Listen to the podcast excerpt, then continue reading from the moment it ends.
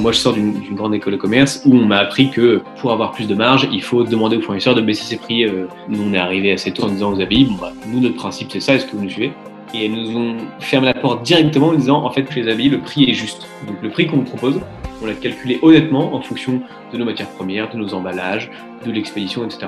Si vous voulez le négocier, ça veut dire que vous ne nous faites pas confiance dans le calcul de ce prix et donc on ne peut pas travailler avec petite claque au début, qui est très saine, et qui fait que du coup maintenant on est vraiment à un niveau d'égal à égal, personne a d'influence sur l'autre. L'ABI va pas vous dire ah ben demain c'est plus 40%. Et inversement, nous on va pas leur dire ah ben demain c'est moins 15%. Le prix juste, personne négocie, personne en discute, et on reste là-dessus.